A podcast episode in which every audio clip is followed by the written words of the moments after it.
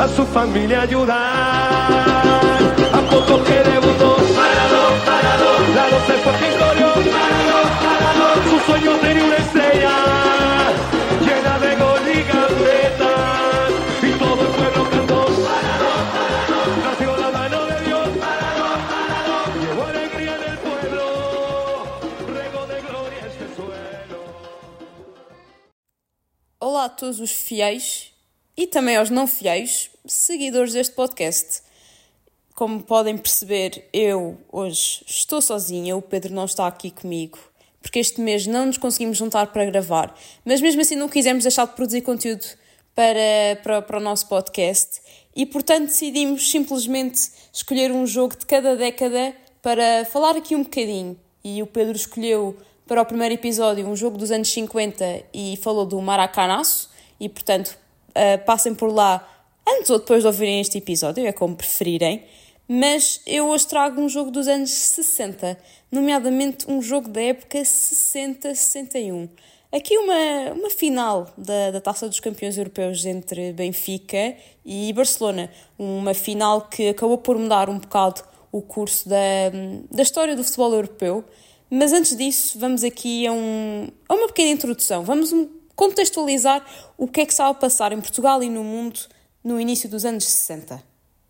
A nível internacional, os mísseis de Cuba estavam em crise e as primeiras tropas chegavam ao Vietnã, com toda uma geração influenciada pelo movimento hippie a exigir o fim da guerra.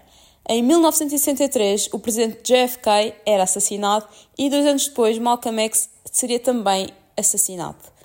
Jimi Hendrix, The Who e Janis Joplin atuavam no Woodstock e os rapazes talentosos de Liverpool formavam uma das maiores, se não mesmo a maior, banda da história. O mundo descobria que o tabaco provocava cancro, os estudantes iam à rua em Paris no maio de 68, Armstrong chegava à Lua e Martin Luther King tinha um sonho. Já no nosso pequeno retângulo à beira-mar plantado, dava-se início à Guerra Colonial em 1961.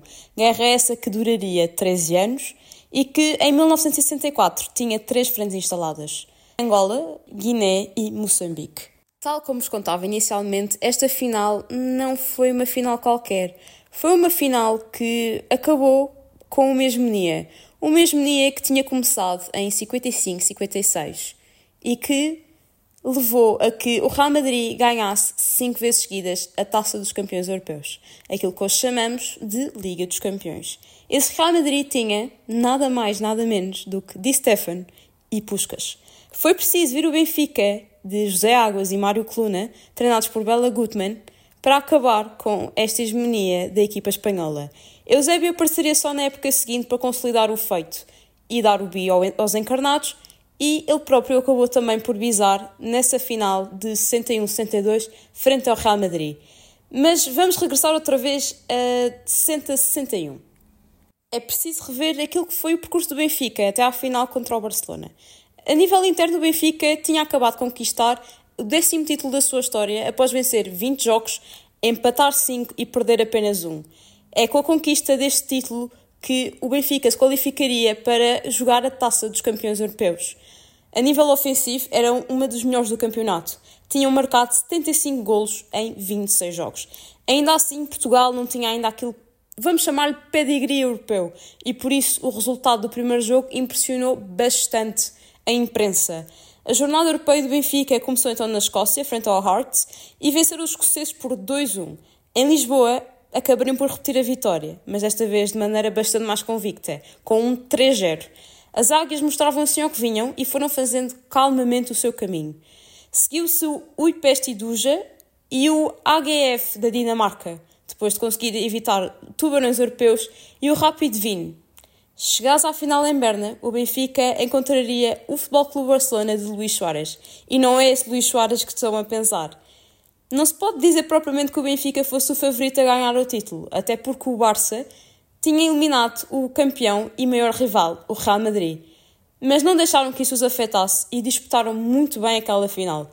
Tal como disse inicialmente, era uma equipa bastante ofensiva e tinham até goleado algumas das equipas que encontraram nas fases anteriores da competição e, portanto, durante os 90 minutos conseguiram criar bastantes oportunidades de golo. O Barcelona abriu o marcador aos 21 minutos com um gol de cabeça de Coxis, mas não duraria muito até Águas empatar a partida. Era o seu 11 gol na competição e, escusado será dizer, que foi mesmo o melhor marcador daquela época. Os catalães, nem um minuto depois, parece que tinham perdido o norte e fizeram um autogol que dava a vantagem ao Benfica. Fim da primeira parte e o jogo estava 2-1. Já na segunda parte, o Benfica aumentaria ainda mais a sua vantagem e consolidava-se com um 3-1 depois de um golaço de Mário Coluna.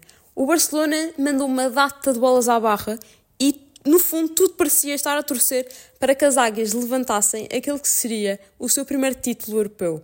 Mesmo com o segundo gol do Barcelona, o Benfica não recuou e foi travando os sucessivos ataques do adversário. Fim dos 90 minutos e o sonho europeu tinha sido alcançado. O Benfica vencia 3-2 e era oficialmente o fim de uma era e o início de outra. A de uma era que colocou Portugal nas bocas da Europa. Facto, os anos 60 foram um ponto de viragem importantíssimo para o futebol português. A passar pela dupla conquista da Taça dos Campeões Europeus pelo Benfica, a passar ainda pela conquista do Sporting da Taça das Taças em 64 com o Cantinho no Moraes e terminar num terceiro lugar no Mundial de 66 com alguns dos melhores jogadores de sempre a vestirem a camisola das esquinas. Espero mesmo que tenham gostado deste episódio, espero que estejam a gostar desta nova dinâmica que decidimos introduzir no mês de fevereiro. Para a semana podem contar com um episódio do Pedro sobre um jogo dos anos 70. Ainda estou para descobrir qual é o jogo que ele nos vai trazer e continuem desse lado. Obrigada por ouvirem.